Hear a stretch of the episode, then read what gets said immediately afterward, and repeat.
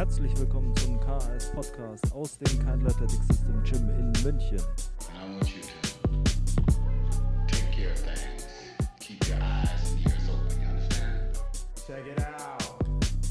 Herzlich willkommen zur nächsten Runde des KS Podcasts. Mein Name ist Sebastian Keintel und ich begrüße dich aus den Hallen des Keintel Athletic Gyms in München. Und zwar zu einer Folge, die äh, ihr mehrfach so gewählt habt. Und äh, zwar handelt es sich um das Thema Nutrition. Ihr wolltet wissen, wie sollte die Nutrition für einen Everyday Athlete oder einen Athleten ausschauen? Wie schaut es aus mit Intervallfasten, mit Fasten, mit äh, Carnivore Diet? Wir werden heute alle Themen einmal durcharbeiten und vor allem werden wir uns ähm, mal wieder den Basics widmen, denn natürlich läuft alles darauf hinaus, dass die Basics erstmal das sind, was man machen sollte. Ich werde euch auch vermitteln, wann es Sinn macht, Makros zu tracken und wann es überhaupt keinen Sinn macht und wie man auch leaner werden kann und Muskeln aufbauen kann, ohne Makros zu tracken und warum das manchmal auch viel sinnvoller ist. Jetzt gehen wir auch gleich mal rein, denn eine der häufigsten äh, Fragen, die dann immer kommt, ist, wie viel Kalorien soll ich essen, damit ich zunehme? Die Footballer haben jetzt wieder Offseason, die Offseason geht los und dann heißt immer, ja, ich muss Muskeln aufbauen für meine Position, aber ich will auch lean werden. Soll ich erst abnehmen und dann Muskeln aufbauen oder andersrum? Und wie funktioniert es überhaupt, Muskeln aufzubauen? Wie viel Kalorien soll ich essen? Wie viel Eiweiß? Was sind meine Makros? Und die erste Frage, soll ich tracken? Soll ich meine Kalorien tracken, die ist ein zweischneidiges Schwert. Auf der einen Seite ist es natürlich so, dass Calories in versus Calories out und dein Verbrauch natürlich, also wie viel Verbrauch oder wie viel Kalorien du verbrauchst über alltägliche Bewegung und Sport, bestimmen, ob du zunimmst oder abnimmst. Dementsprechend macht es natürlich Sinn zu tracken. Allerdings ist hat Tracken ein paar Probleme, die es mit sich bringt. Zum einen, es verändert oft die äh, Art, wie du dich ernährst. Also es beeinflusst quasi deinen Ausgangswert. Das bedeutet ganz einfach, normalerweise isst du einfach, wie es dir passt. Du machst dir vielleicht nicht so viel Gedanken, weil deshalb hast du auch nicht so viel Ahnung. Oder weil du dir nicht so viel Gedanken machst, weißt du auch nicht genau, wie viel Kalorien du isst. Dann fängst du an zu tracken und dann fängst du zum Beispiel an, mehr Dinge zu tracken oder mehr Dinge zu essen, die leichter zu tracken sind weil es natürlich nervig ist, da brauchen wir nicht drum herum äh, reden, wenn du alles immer im Handy eintippen musst, was du gerade gegessen hast. Dann ist es natürlich so, dass du dir eine, so eine Food Library quasi anlegst, also speicherst dir halt bestimmte Mahlzeiten und dann kannst du immer äh, diese leicht reinziehen quasi, also in, deine, in dein Tracking in der App. Und dann bedeutet das natürlich, dass dein Essen vielleicht immer gleich aussieht, einfach damit es einfacher zu tracken wird, weil du musst es ja irgendwie im Alltag schaffen für mich zum Beispiel ist es so, dass ich von Haus aus relativ regelmäßige Mahlzeiten esse. Also ich habe ein relativ konstantes Repertoire an äh, Mahlzeiten, das ich esse und äh, aus dem meine einzelnen Mahlzeiten bestehen und dadurch ist es für mich natürlich leichter zu tracken. Wenn das für dich nicht so ist, dann kann es gut sein, dass sich durch das Tracken dein, äh, dein Essverhalten ändert. Problem daran ist eigentlich nur, Erstens wirst du das Essverhalten dann beibehalten und zweitens ist es stark abweichend von deinem Essverhalten vorher. Denn worum es beim Tracken erstmal geht, ist, du willst ermitteln, wie viel Kalorien du im Moment zu dir nimmst. Also sagen wir mal, ich, 90 Kilo, esse und möchte jetzt bis äh, Dezember auf 93 Kilo kommen oder zunehmen einfach dann muss ich erstmal feststellen, wie viel Kalorien brauche ich im Moment, um meine 90 Kilo zu erhalten. Dann bedeutet das, ich tracke zwei Wochen oder mindestens eine Woche meine Kalorien summiere die zusammen, damit ich äh, quasi die, die Summe für eine Woche habe, teile das durch sieben Tage, dann habe ich einen Durchschnitt. Dann kommt zum Beispiel raus, 3000 Kalorien esse ich im Schnitt am Tag. Dann weiß ich, okay, wenn ich 3000 Kalorien esse, dann brauche ich bei meinem normalen Training, wenn mein Training nicht zu krassen Fluktuationen unterliegt, brauche ich diese 3000 Kalorien, um 90 Kilo aufrecht zu erhalten. Bedeutet, ich muss dann meine Kalorien steigern, um zuzunehmen. Einfaches Spiel. Wenn ich jetzt vorher wild gegessen habe und dann in dieser Woche tracke, dann kann es natürlich sein, dass ich vorher 2700 Kalorien gegessen habe um, und damit meine 90 Kilo aufrechterhalte oder nur 2500. Und äh, dann tracke ich und weil ich tracke, achte ich mehr darauf, was ich esse und dann esse ich 3000 Kalorien und dann denke ich, ich habe jetzt die ganze Zeit 3000 Kalorien gegessen. Problem daran ist natürlich, wenn ich darauf basierend dann meine Kalorien anpasse und dementsprechend dann 10% draufschlage, dann habe ich 3300 Kalorien, weil ich denke, das brauche ich jetzt, um zuzunehmen, zuzunehmen. Und dann liege ich aber, weil ich eigentlich nur 2700 Kalorien gegessen habe, 600 Kalorien über meinem Grundumsatz. Und das kann natürlich dazu führen, dass ich erstmal wieder ein bisschen fetter werde.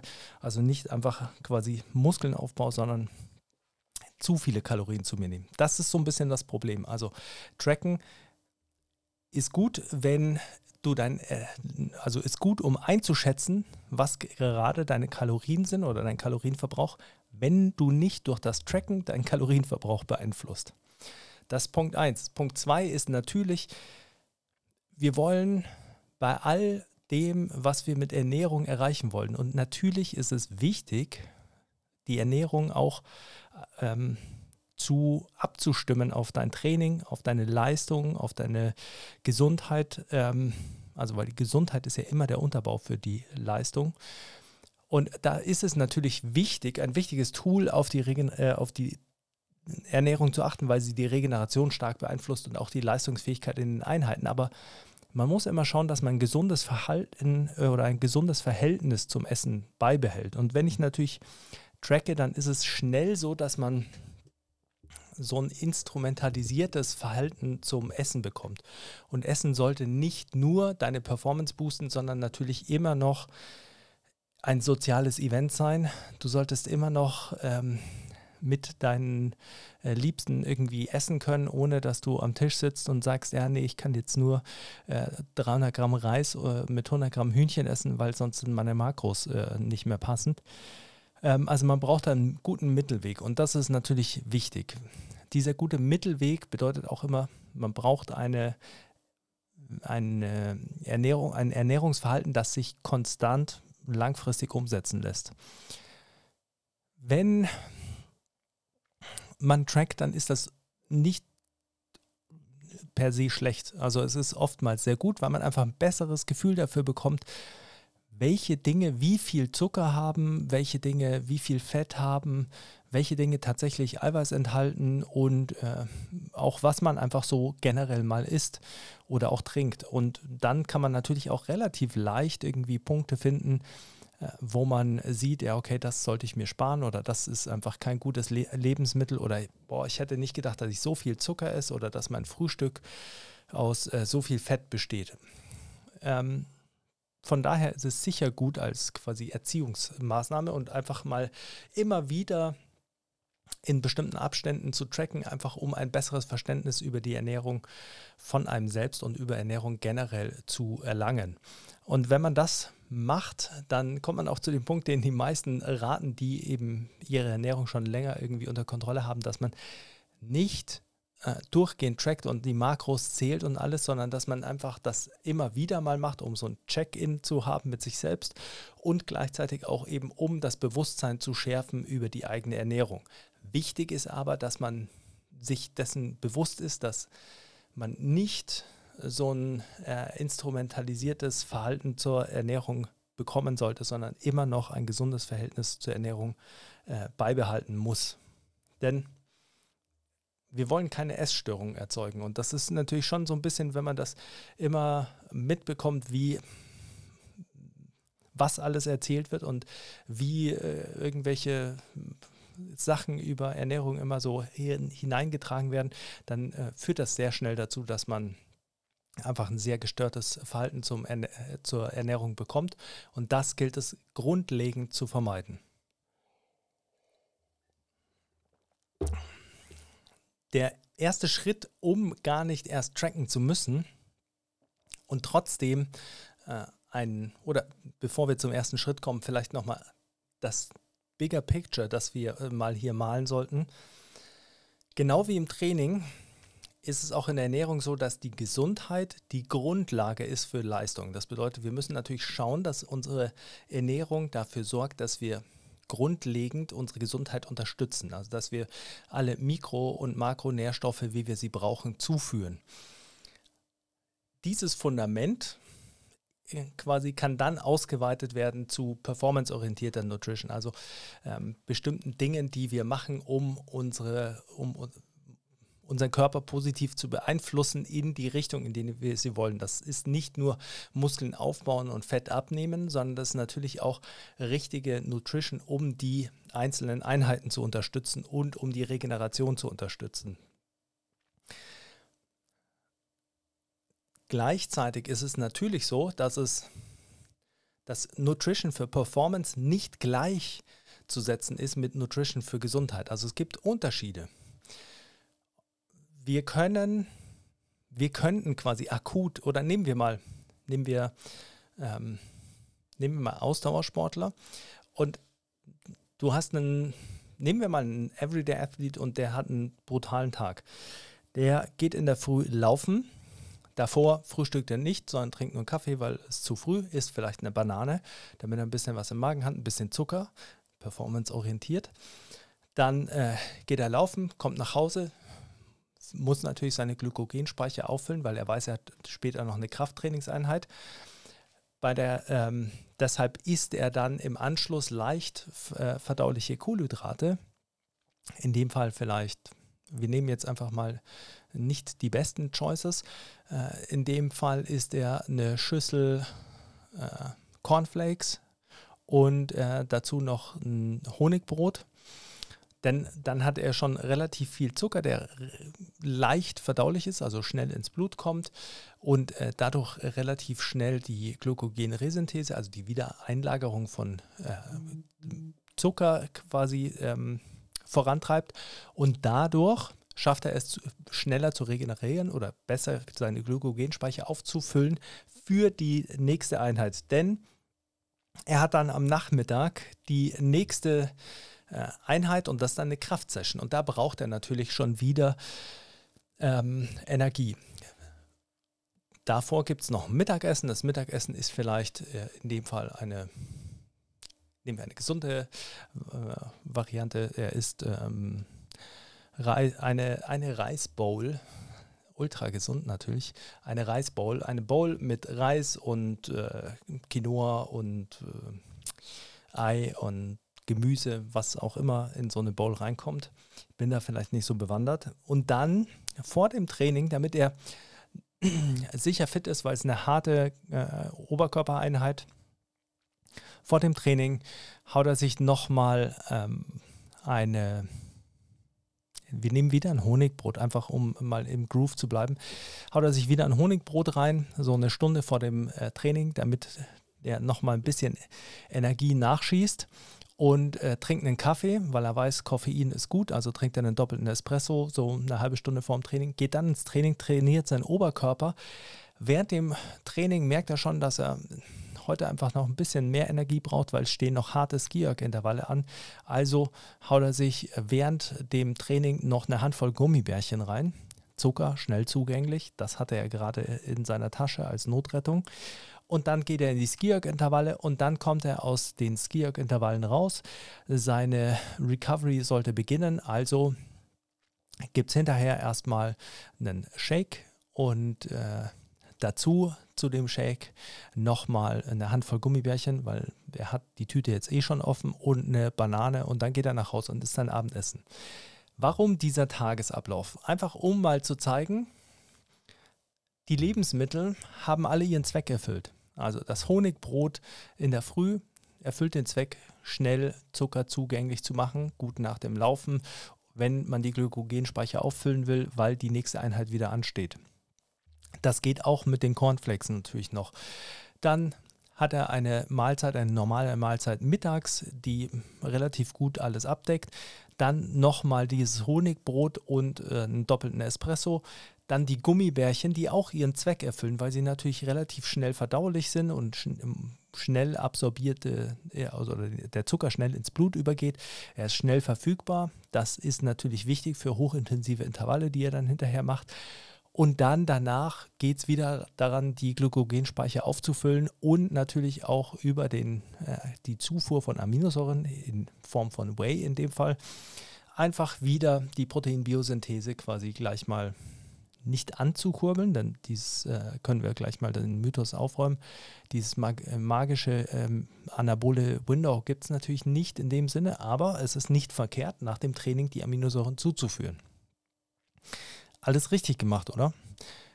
Grundsätzlich ja, das ist alles performanceorientiert richtig, aber natürlich muss man auch sehen, diese Blutzuckerstimulation kann man auch mit vielleicht gesünderen und weniger gesunden äh, Lebensmitteln machen. Man könnte vielleicht die Gummibärchen ein bisschen austauschen nach dem Training gerade. Man könnte vielleicht dafür sorgen, dass vor dem Training die Mahlzeit, das Honigbrot vielleicht nochmal ersetzt wird durch was, was äh, wie nehmen wir Haferflocken, die einfach ein bisschen früher, weil sie länger verdaut werden, ein bisschen früher gegessen werden vor dem Training, damit einfach schon Glykogen und Glucose verfügbar ist und dann vor dem Training vielleicht nochmal eine Banane gegessen wird, damit man die Gummibärchen später nicht braucht. Also es gibt immer noch diesen Trade-off zwischen gesund und ungesund. Also man kann die Leistung fördern und das ungesund machen oder man kann es gesund machen.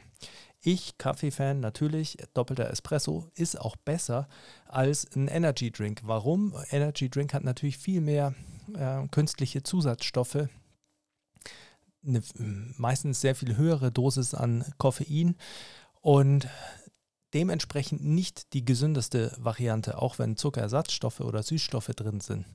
Da ist dann ein Espresso oder ein Kaffee die bessere Wahl.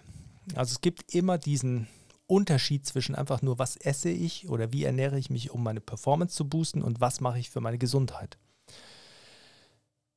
wenn ich nur für die, Gesund äh, für die Performance gegessen hätte oder der Everyday Athlete an dem Tag, dann äh, hätte es auch äh, mittags statt der Bowl noch eine Pizza sein können.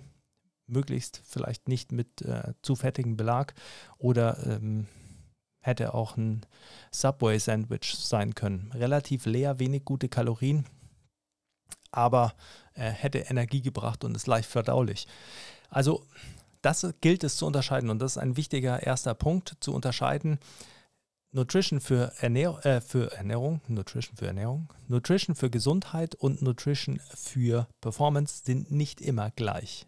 Können gleich sein oder man kann sie zusammenbringen, aber sie sind nicht immer gleich. Man kann sich sehr ungesund ernähren und trotzdem die akute Performance boosten. Man kriegt dann nur langfristig Probleme, weil man sich Mangelzustände äh, natürlich schafft, weil man einfach zu wenig Vitamine, zu wenig äh, sekundäre Pflanzenstoffe, zu wenig Ballaststoffe, alles Mögliche zu, ähm, zuführt, was dann langfristig zu gesundheitlichen Problemen führt oder einfach zu gesundheitlichen Einschränkungen und die wiederum hindern dich natürlich daran, gut zu performen und gut zu trainieren.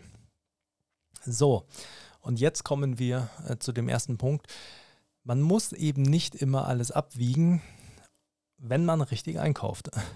Und ich glaube, also ich, wann immer ich mit jemandem über Ernährung rede, rede ich über diese Studie, die Anfang 2000 oder diese Umfrage, die Anfang 2000 von der AOK in Deutschland gemacht wurde.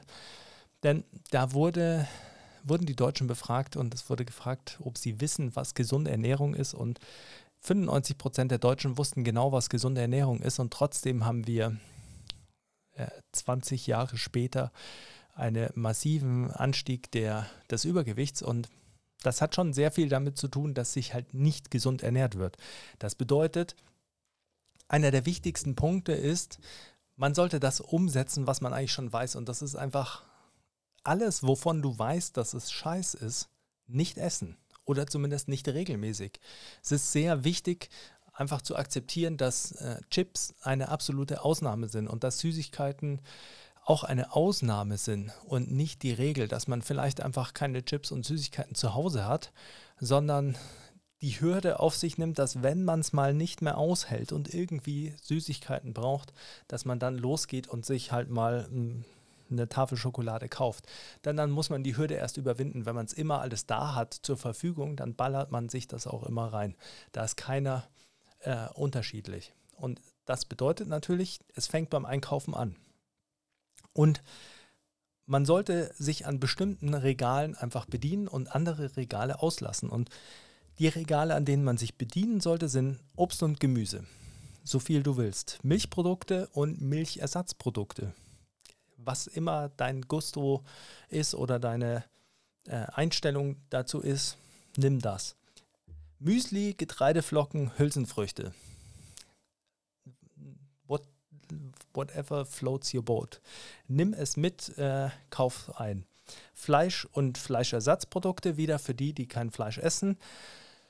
Hier gilt natürlich, äh, also wir kommen gleich auch noch aufs Thema Qualität, aber hier gilt natürlich auch immer nicht unbedingt die nur fettigen Sachen nehmen. Also äh, wenn ich jetzt von Fleisch rede, dann meine ich jetzt nicht Leberwurst oder äh, dann sollte man vielleicht nicht Warmal nehmen oder für alle, die nicht in Bayern sind, Bauchspeck. Dann eine, ein weiteres Regal, an dem man sich bedienen kann, Tiefkühlobst, Obst, Tiefkühlobst und Gemüse und natürlich bei Brot, Nudeln und Reis. Damit kann man wunderbar kochen. Da kann man äh, sich äh, sehr viel zusammenkaufen, was einfach äh, Spaß macht, was gut schmeckt und was wunderbar ist. Die Regale, die man halt einfach auslässt oder wo man vielleicht einfach die Entscheidung trifft, schon bevor man in den Supermarkt geht, da werde ich nicht stehen bleiben, dann kaufe ich nicht ein. Das ist eben das Süßigkeitenregal, das ist äh, der Eisschrank, das ist äh, das Chipsregal. Was gibt es noch für schlimme Regale? Ich weiß gar nicht. Äh, ich glaube, das wäre so ungefähr. Diese Regale, da geht man einfach nicht hin. Natürlich lässt man so den, die Alkoholabteilung auch links liegen. Wenn du das machst, von den Lebensmitteln, die ich aufgezählt habe, dann kannst du wirklich viel essen und dich eigentlich immer gut satt essen und äh, du wirst, also natürlich kann man es schaffen, aber du wirst nicht unbedingt äh, Probleme mit Übergewicht bekommen. Du wirst, äh, gerade wenn du gut trainierst, wenn du ein Athlet bist oder ein Everyday Athlete oder eine Athletin, eine Everyday äh, Athletess, ich weiß nicht, äh, sag mir in die Kommentare, was äh, die weibliche Form von Everyday Athlete ist. Auch, auch Everyday Athlete, oder? Ähm, wenn das so ist und du viel trainierst und aktiv bist und du isst diese Sachen, dann wird sich alles gut entwickeln. Und dann kann man einfach sich überlegen, wenn ich zunehmen will, esse ich mehr davon. Wenn ich abnehmen will, esse ich einfach ein bisschen weniger. Das bringt uns zum zweiten Punkt. Bevor ich tracke und Makros zähle, gibt es für mich zwei Punkte, über die ich zum Beispiel bei mir erstmal reguliere, oder drei Punkte müsste man eigentlich sagen, über die ich reguliere, ob ich ab- oder zunehmen will. Erster Punkt ist, wenn ich abnehmen will, dann äh, ist das Erste, was ich streiche, alles, was eben diese Ausnahmen sind. Die Ausnahmen werden noch geringer. Dann esse ich halt keine Süßigkeiten mehr. Dann äh, gibt es nicht jeden Sonntag äh, einen Kuchen oder sowas. Das ist der erste Schritt. Der zweite Schritt ist, wenn ich meine Kalorien reduziere, wird es passieren, dass ich auch mal Hunger habe. Das bedeutet, ich stelle mich darauf ein, nicht panisch zu werden, wenn ich auch mal Hunger habe, sondern zu wissen, okay, ich werde Hunger haben, vollkommen okay. Das gehört dazu. Und dann, und bei Hunger müssen wir ein bisschen unterscheiden, die meisten von uns haben ja nie wirklich Hunger, sondern wir haben halt manchmal irgendwie so ein bisschen leeren Bauch und dann so ein bisschen Hunger und dann denken wir gleich, die Welt geht unter gerade wir äh, ehemaligen Powerlifter, weil das natürlich immer äh, ein Warnzeichen war. Und das ist der Unterschied. Wenn ich zunehmen will, dann schaue ich einfach, dass ich nicht Hunger habe. Das bedeutet, ich esse einfach bei jeder Mahlzeit so viel, dass ich, sagen wir mal, sehr gut satt bin. Wenn ich äh, abnehmen will, dann esse ich bei jeder Mahlzeit so viel, dass ich satt bin und nicht mehr. Das sind so die ersten Schritte. Und der dritte Schritt ist natürlich, dass man hm, versucht, genug Eiweiß zu essen, gerade wenn ich abnehmen will, weil wenn ich abnehme und natürlich meine, meinen Nahrungsintake reduziere, dann muss ich einfach schauen, dass ich nicht bei den eiweißhaltigen Produkten reduziere. Und deswegen rate ich allen immer darauf zu achten, bei jeder Mahlzeit eine Eiweißquelle vorhanden zu haben. Und mit Eiweißquelle meine ich jetzt nicht so ähm, Insider aus dem Gym, meine ich jetzt nicht, ich esse Nudeln, weil Nudeln auch Eiweiß haben, sondern ein Lebensmittel, das äh, ein äh, primär, der, das ein äh, guter Lieferant von Eiweiß ist. Zum Beispiel Quark wäre so etwas oder Skier oder äh, natürlich äh, schwarze Bohnen, solche Sachen. Wenn ich diese drei Regeln befolge, dann geht eigentlich schon immer alles in die richtige Richtung. Und dann kann man immer noch ein bisschen feintunen. Dann kann man auch mal, wenn man, wenn man äh, vier Wochen diese drei Regeln umgesetzt hat und man merkt, hm, es pendelt sich gut ein, jetzt will ich das Ganze feintunen, dann kann ich nochmal tracken. Dann tracke ich einfach mal, was ich so esse und dann kann ich sehen, okay, esse ich wirklich genug Eiweiß, muss ich ein bisschen feintunen an den Kalorien, wie sind die, was kann ich machen.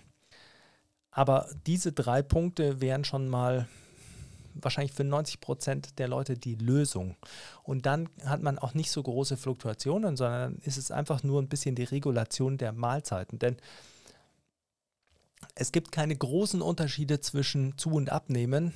Man sollte immer gesund essen und dann eben mehr oder weniger. Natürlich ist es so, wenn wir, äh, wenn man irgendwann dahin kommt, dass man sehr viele Kalorien braucht, um noch zuzunehmen, dann wird es schwieriger, schwieriger, nicht unmöglich, gesund zu essen, weil man natürlich einfach nicht so große Mengen essen kann. Und dann kann ich nicht einfach, äh, um meine Kalorien reinzubekommen, eine Schüssel Salat essen äh, mit einem äh, Laib Vollkornbrot oder so, weil dann esse ich nicht mehr den ganzen Tag.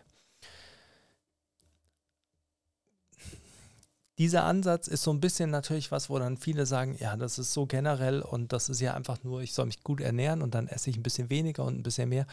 Aber wie beim Training auch geht es darum, konstant zu arbeiten und das Ganze immer umsetzen zu können.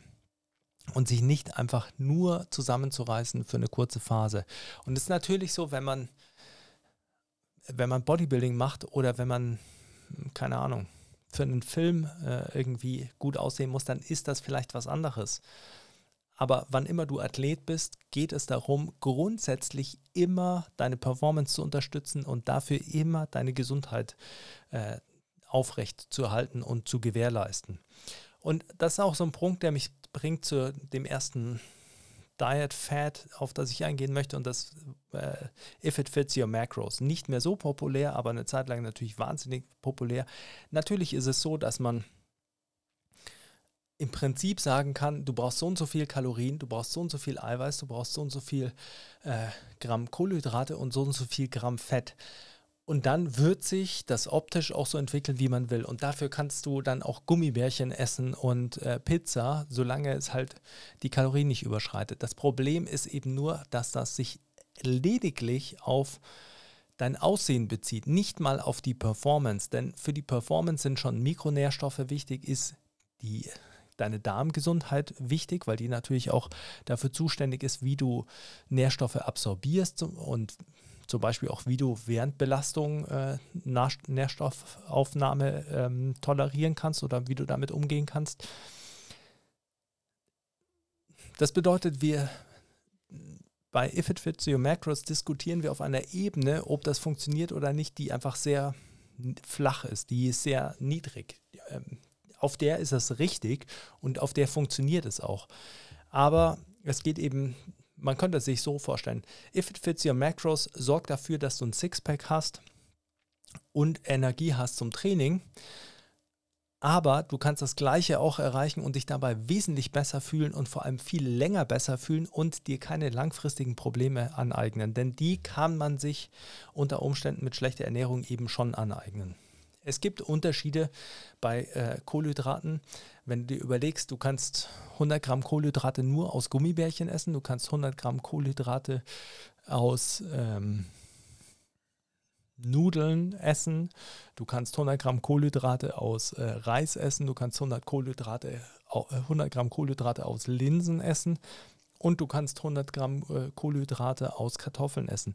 Dann wirst du wenn du einfach nur logisch drüber nachdenkst, merken, was für ein Unterschied da ist und was alles bei zum Beispiel 100 Gramm Kohlenhydraten bei Kartoffeln mehr drin ist. Wenn du es nicht weißt, dann äh, gleich mal einfach die Inhaltsstoffe checken, was da mehr drin ist und was du einfach an Benefits mehr mitbekommst.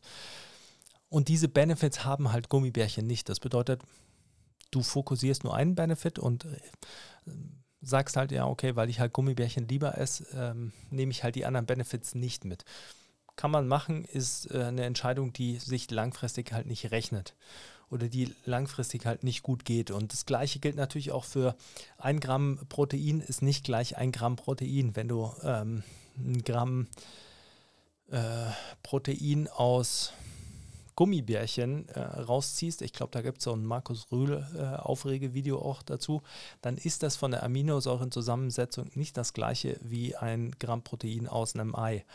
Und dementsprechend, weil die Aminosäurenzusammensetzung, es gibt ja mehrere Aminosäuren, essentielle und nicht essentielle, die die Wertigkeit, äh, Wertigkeit eines Eiweißes ausmachen.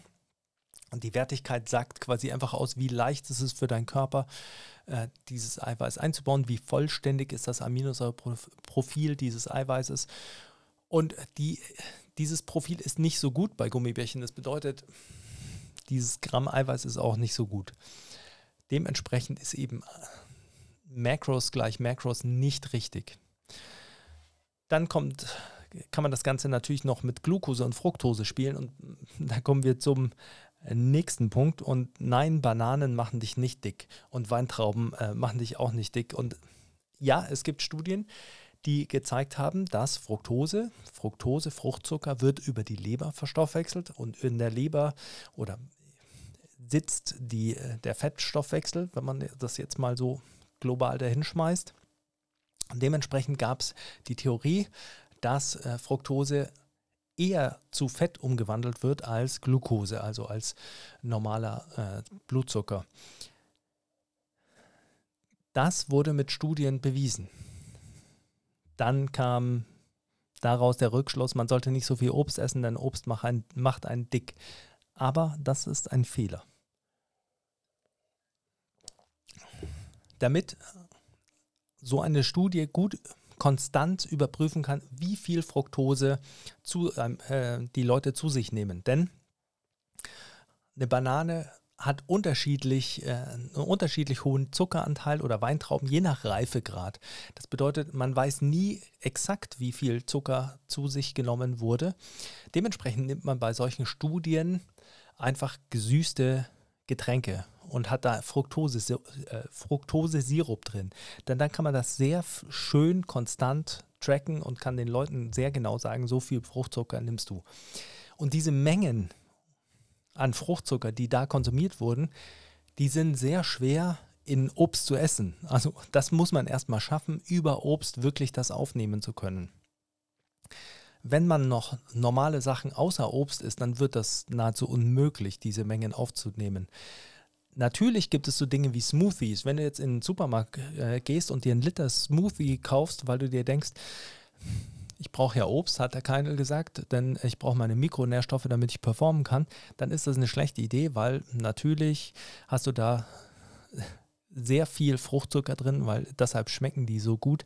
Ähm, es gibt auch noch andere Faktoren, warum frisches Obst besser ist, aber du hast sehr viel Fruchtzucker da drin und äh, der ist schnell zugänglich oder kommt schnell an. Du äh, kannst dadurch natürlich schon so viel Fructose zu dir nehmen, dass es schlecht ist. Also dementsprechend würde ich jetzt Smoothies mal äh, nicht unbedingt äh, propagieren, kann man schon ab und zu mal trinken, aber es wäre besser, dein Obst zu essen und nicht zu trinken.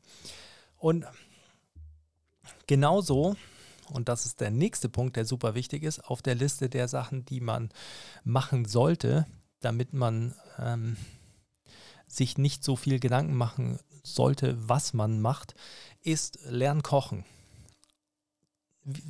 Ich weiß gar nicht, wie viele Bodybuilding-Videos ich in meinem Leben angeschaut habe und das, was die äh, zu 80 Prozent der Zeit machen, ist Essen und Kochen. Und ähm, jetzt sind es äh, Amerikaner und Amerikaner haben nicht gerade so eine gute Küchenkultur. Wir, wir, müssen ja nicht essen wie Bodybuilder oder wir sollten vielleicht auch nicht essen wie Bodybuilder, aber Es zeigt schon, dass wenn du dir dein Essen selbst zubereitest, dann weißt du, was drin ist. Und dann ist es leicht, einfach gute Sachen zu machen. Und man muss ja nicht wie ein Sternekoch kochen. Aber je näher du am Ursprungsprodukt bist, desto besser ist deine Ernährung. Und desto leichter ist es, einfach äh, gut für deine Performance zu essen und gut für dein Aussehen zu essen. Denn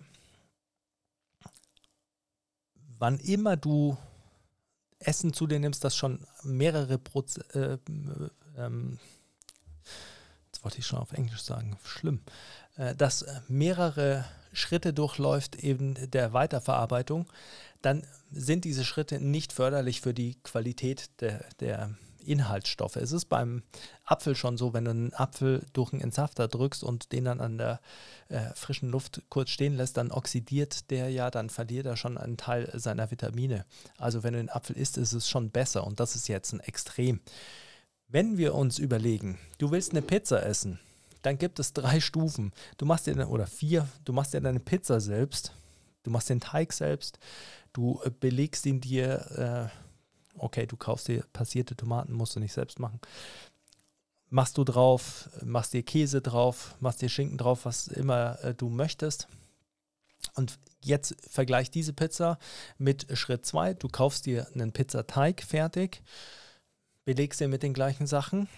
Schritt 3, du gehst zum Italiener um die Ecke, holst dir eine Pizza. Und äh, Schritt 4, du gehst in den Supermarkt und kaufst dir eine Tiefkühlpizza dann siehst du, dass von komplett selbst gemacht bis zu Tiefkühlpizza ein Spektrum liegt an, äh, du wirst auf der Tiefkühlpizza am wenigsten gute Inhaltsstoffe finden, auch am wenigsten Eiweiß, weil das einfach natürlich teurer ist. Und du wirst auf deiner Pizza die du komplett selbst gemacht hast, die beste Makroverteilung finden von Haus aus, weil du mit Käse und äh, Schinken nicht so sparst, weil du da vielleicht auch äh, dir was Gutes kaufst und weil du frisches Gemüse vielleicht drauf tust, weil dir das mehr taugt. Wenn du dir den Teig kaufst, um ein bisschen Zeit zu sparen, dann ist das natürlich äh, ein geringerer Verlust. Und wenn du beim Pizzabäcker um die Ecke deine Pizza holst, dann ist es auch nicht äh, unbedingt schlechter. Und hier ist natürlich wieder ein Unterschied, wenn du zu, äh, wie heißen sie jetzt? Die Amerikaner, ich will Donatos sagen, aber die heißen anders. Naja, wenn du da Pizza kaufst, nicht so gut. Wenn du beim Italiener tatsächlich, der seinen Teig selber knetet, Pizza holst, schon ein bisschen besser. Also auch hier gibt es ein Spektrum. Wenn du Kuchen isst und du bäckst deinen Kuchen selbst, dann kannst du bestimmen, wie viel Fett drin ist, wie viel Zucker drin ist. Dann kommt nichts rein außer Eier, Mehl, Zucker und äh, Äpfel oder was für einen Kuchen du bäckst. Ich back nicht gerne. Du könntest auch zum Bäcker gehen, dir einen Kuchen kaufen, auch noch qualitativ hochwertig. Wenn du dann in den Supermarkt gehst und dann kaufst dir einen Comtesse-Kuchen von Balsen, natürlich nicht gerade hochwertig und dann ist es natürlich auch so, dass dann hast du eine Packung Kuchen daheim, da brauchst du mir nicht erzählen, dass du dann nicht, äh, dass du dann nur ein Stück isst, sondern dann wirst du die ganze Packung wegballern. Also das sind alles so Punkte, die das Ganze indirekt beeinflussen. Dementsprechend ist es sehr hilfreich, wenn man zu kochen lernt, äh, wenn man zu kochen lernt, ja, wenn man lernt zu kochen und äh, dementsprechend einfach automatisch, ohne dass man sich groß Gedanken darüber macht, die Qualität des eigenen Essens schon anhebt. Und wenn du all die Dinge durchgehst, dann die, oder wenn wir jetzt einfach mal rückblickend betrachten, was ich alles aufgezählt habe, dann ist das Einzige, was ich dargestellt habe, natürlich alles, was wir schon wissen und was natürlich keiner irgendwie hören will, weil es nicht sexy ist. Aber man sollte sich normal ernähren, man sollte eine große äh, Vielfalt an Lebensmitteln zu sich nehmen und man sollte alles möglichst frisch und unverarbeitet zu sich nehmen oder nutzen, um äh, daraus Essen zu machen. Und bevor wir jetzt auf die einzelnen Diet Fats eingehen, es ist ja eigentlich ganz logisch zu verstehen, dass Verzicht Dinge nicht besser macht. Und man sollte sich das nicht einreden lassen. Es ist nicht so, dass der Verzicht auf bestimmte Lebensmittelgruppen irgendetwas besser macht, sondern es geht darum, möglichst vielfältig zu essen. Ich sage auch nicht, dass du nie irgendwie Kuchen essen sollst oder dass du nie was Süßes essen sollst, sondern ich habe nur gesagt, es sollte die Ausnahme sein. Denn dann ist es vollkommen legitim. Wenn wir uns mit, oder ein Disclaimer vielleicht noch vorne ran. Ich rede jetzt nicht über vegane Ernährung, denn für mich ist vegane Ernährung eine ethisch-moralische Entscheidung und keine Entscheidung, die auf Gesundheitsbetrachtung äh, basiert. Wann immer wir eine Ernährung wie zum Beispiel die Carnivore Diet heranziehen, dann muss man sich ganz klar fragen, wie sollte es meine Ernährung besser machen, wenn ich auf Gemüse und Obst verzichte? Wieso sollte das einen Vorteil haben, wenn ich nur Fleisch esse, gegenüber ich esse Fleisch und Obst und Gemüse? Das ist für mich einfach nicht einleuchten. Und dann zu sagen, ja, okay, dann esse ich halt super viel Leber, weil Leber hat auch ganz viel Vitamine. Ja, aber ich kann ja auch Leber essen und Obst und Gemüse. Also es ist einfach, ich brauche nicht Dinge rausstreichen, um irgendwie was besser zu machen. Das ist schon mal der erste Punkt. Der zweite Punkt, der ein bisschen mit dazu kommt, ist, wenn man, wenn man Dinge rausstreicht, das gleiche wie mit Obst. Wenn ich einfach sage, okay, ich nehme Obst raus, dann muss man eigentlich schon einen medizinisch validierten Grund dafür haben. Also wenn du äh, tatsächlich eine Laktoseinunverträglichkeit äh, hast, also ein, dann ist es natürlich nicht vorteilhaft, äh, Lakt, äh, Laktose zu dir zu nehmen, also Milchprodukte. Wenn du sie nicht hast, braucht man sich auch nicht einreden, dass Milch irgendwie äh, schlecht wäre.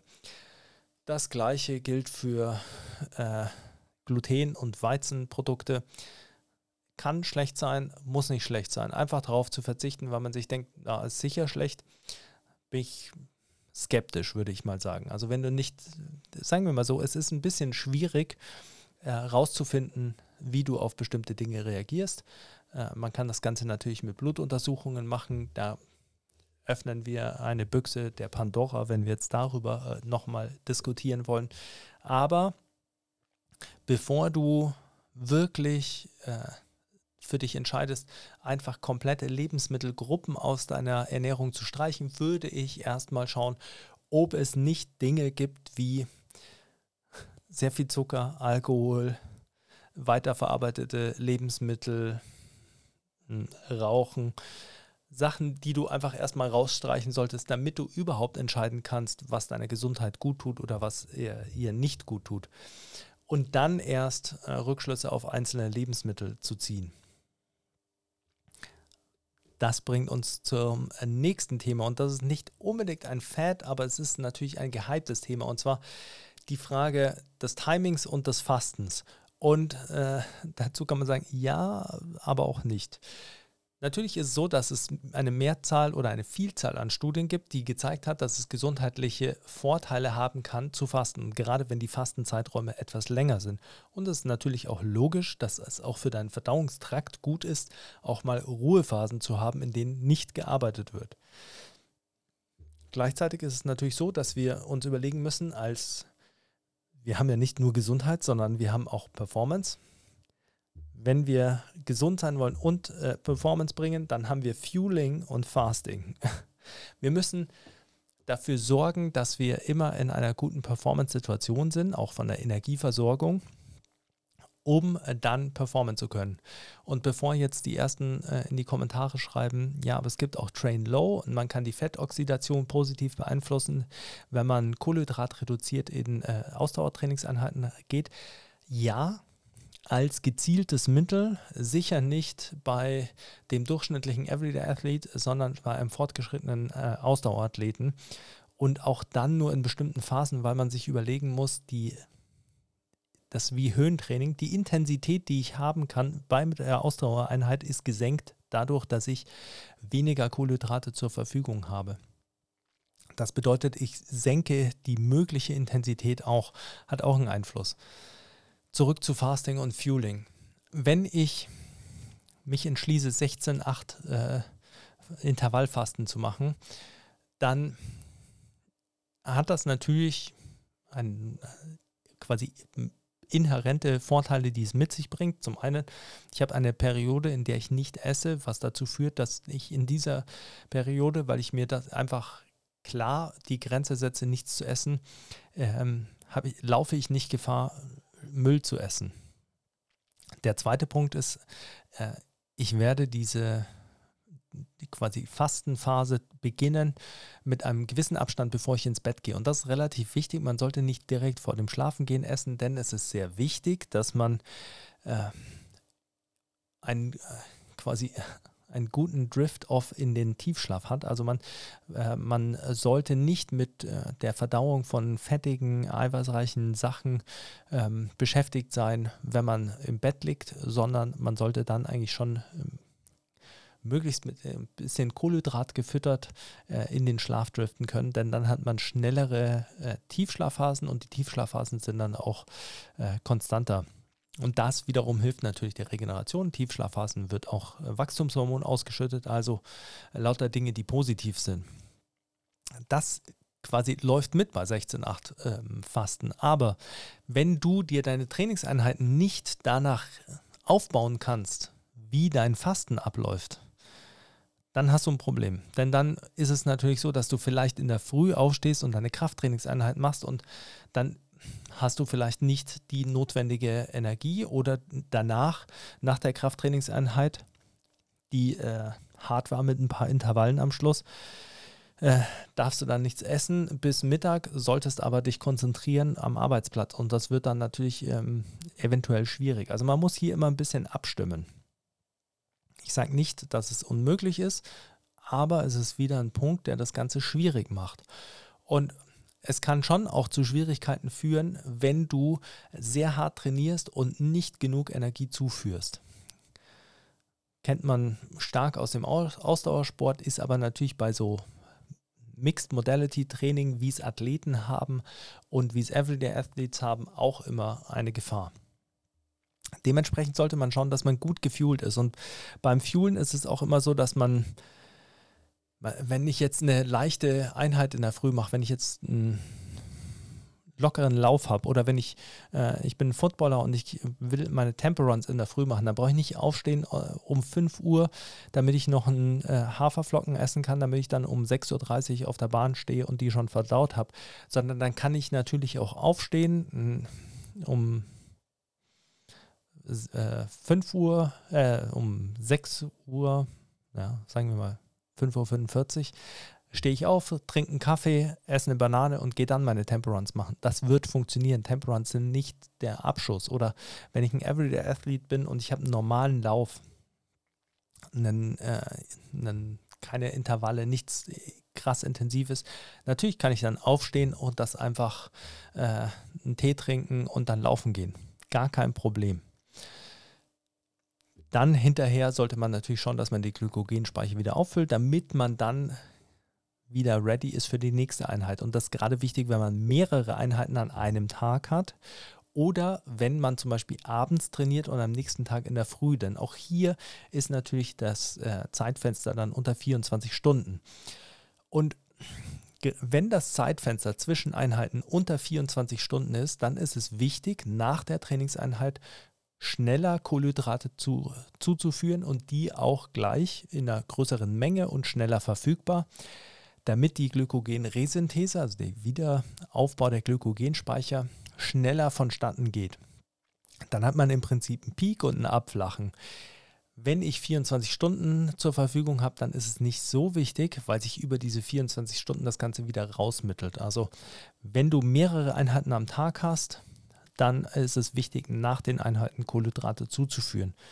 Und das führt natürlich dazu, dass man schauen sollte, dass man gut gefühlt ist. Und äh, dafür hilft es natürlich dann vielleicht auch als einfache Variante, sich einfach am Tag eine kurze Notiz zu machen. Hatte ich Energie bei der Einheit? Ja, nein. Und ähm, dann so einen Rückschluss zu ziehen, quasi über eine Zeit lang, ob man vielleicht ein bisschen was ändern sollte da kann man dann eigentlich ganz gut rausfinden, was für kleine Schritte vielleicht große Vorteile bedeuten. Und auch hier sieht man, dass es natürlich wieder nicht schwarz-weiß ist. Es gibt Gutes und Negatives am äh, Fasten und das Timing ist natürlich eine wichtige Sache, aber auch nicht die essentiellste Sache. Man sollte Abstand zwischen den Mahlzeiten haben. Man sollte seinem Verdauungstrakt eben schon auch mal Pausen gönnen, nicht die ganze Zeit durchgehend essen und durchgehend snacken. Man sollte immer gefühlt sein. Es ist abhängig davon, wie viele Einheiten man hat in der Woche, am Tag, wie viel man trainiert. Und wenn du dir einfach mal so Gedanken machst über die ganzen Dinge, die ich jetzt in dem Podcast erzählt habe und von denen ich erklärt habe, warum ich der Meinung bin, dass sie so wichtig sind und dass sie viel wichtiger sind als all die Details, die natürlich immer präsent sind auf Social Media, dann wirst du merken, wie viel Arbeit das schon ist oder wie viel Auseinandersetzen mit Ernährung das ist. Und wenn du das machst, dann wirst du schon so viel gelernt haben über Ernährung. Und das ist eben das Long Game der Ernährung und das genauso wie das Long Game des Trainings. Wenn du einfach erstmal eine Zeit lang trainierst und dir nicht Gedanken machst, irgendwie, wie du welche Phase ansprichst und wie du, äh, ob du jetzt wenn du mit Ausdauertraining anfängst, ob du jetzt deine Watt misst oder ob du deine Herzfrequenz misst oder ob du nur dein Pace misst und darüber alles regelst, sondern einfach mal erstmal trainierst, in den Rhythmus reinkommst konstantes Training ablieferst, gut äh, trainierst, dich langsam weiterentwickelst und genauso bei der Ernährung, wenn du einfach es schaffst, konstant einen guten Ernährungsrhythmus zu haben, wenig Scheiß zu essen, einfach mal auf deine Ernährung zu achten, dann wirst du immer mehr lernen, sowohl über Training als auch über Ernährung. Und dann werden sich irgendwann, wenn dein Level schon höher ist und du dich mehr mit Perfektion beschäftigen musst und du dir vielleicht Gedanken machen musst, sollte ich ein Supplement wirklich noch nehmen oder äh, brauche ich vielleicht noch mehr Eiweiß oder brauche ich vielleicht 10 Gramm mehr Kohlenhydrate nach dieser Einheit, dann wirst du auch schon mehr wissen über Ernährung, weil du dich schon so lange damit beschäftigt hast. Und dann wirst du auch eher zur richtigen Entscheidung kommen und dann wirst du auch einen guten Approach haben, wirst schon mehr wissen, wie viel Kalorien isst du eigentlich, wie viel äh, Eiweiß isst du so im Schnitt. Wann immer du das alles noch nicht weißt, dann solltest du dich vielleicht noch gar nicht unbedingt mit äh, den Details auseinandersetzen und damit, wann du jetzt Fructose zu dir nimmst oder ob nicht oder wie viel Intervalle du fastest, sondern dann ist es erstmal wichtig, dich mit Ernährung auseinanderzusetzen, gesund zu essen, natürliche Lebensmittel zu bevorzugen, zu kochen und äh, viele Leute äh, einzuladen zum Essen, weil jetzt kannst du ja kochen und das ist ein gutes soziales Event und dann schmeckt es auch noch gut und dann ist das Leben schön. Ich glaube, es ist äh, rübergekommen, dass mir das relativ wichtig ist, dass man von dieser Basis ausgeht, weil wir hier natürlich auch viel mit ähm, jungen Leuten zu tun haben, die kommen und die sich oftmals einfach mit sehr vielen Details auseinandersetzen wollen, weil diese Details immer diskutiert werden als das magische Ei. Und ich sehe da schon eine gewisse Gefahr natürlich für alle drin, dass man einfach zu sehr das Essen instrumentalisiert und gar nicht mehr irgendwie gut genießen kann. Es ist so einfach. Wir haben einfache Regeln. Mindestens 1,7 Gramm Eiweiß pro Kilogramm Körpergewicht, am besten 2 Gramm, weil es leicht zu rechnen ist. Zweitens, äh, zweimal am Tag Obst, zweimal am Tag Gemüse und eine Portion Obst und eine Portion Gemüse ist jeweils eine Faust groß. Drittens, drei Liter Wasser am Tag ist äh, natürlich einfach mal jetzt so eine Standardnummer, aber damit äh, läufst du nicht falsch. Drei Liter oder äh, Wasser oder ungesüßte Getränke. Dann viertens Kohlenhydrate bedarfsgerecht. Das bedeutet natürlich äh, Kohlenhydrate dann essen, wenn du sie brauchst, vor der Leistung und nach der Leistung. Fünftens nichts essen, wovon du weißt, dass es scheiße ist. Denn, äh, wie gesagt, das äh, wissen wir alle, was wir nicht essen sollten. Und sechstens, mach, deine, äh, mach dein Essen selbst. Also bleib immer so nah wie möglich am Ursprungsprodukt und verwende so wenig weiterverarbeitetes wie möglich. Und all diese Regeln gelten natürlich nur 90 Prozent der Zeit. Also du musst das nicht in Perfektion durchziehen, sondern möglichst konstant durchziehen. Und dann wirst du schon äh, den Großteil aller Gains abgreifen können. Ich hoffe, diese Folge hat eure Erwartungen erfüllt und ihr konntet was mitnehmen. Natürlich habe ich äh, nicht gesagt, dass äh, es irgendeinen Diätwahn gibt, der gut ist, weil das einfach nicht so ist. Kurzfristige Lösungen, keine gute Lösung. Äh, sucht euch etwas, was ihr durchziehen könnt und womit ihr lange gesund und glücklich bleibt und dann boostet eure Performance über die kleinen Hebel der Kohlenhydrate, der Eiweiße und der Kalorien. In diesem Sinne bin ich raus. Falls ihr einen neuen Vorschlag für eine Folge habt, wieder in die Kommentare. Teilt das Ganze. Vielen Dank für euer Feedback. Motiviert mich äh, ungemein weiterhin. Macht Spaß. Ähm, wünscht euch eine neue Folge. Bis zum nächsten Mal. Ich bin raus. Adios.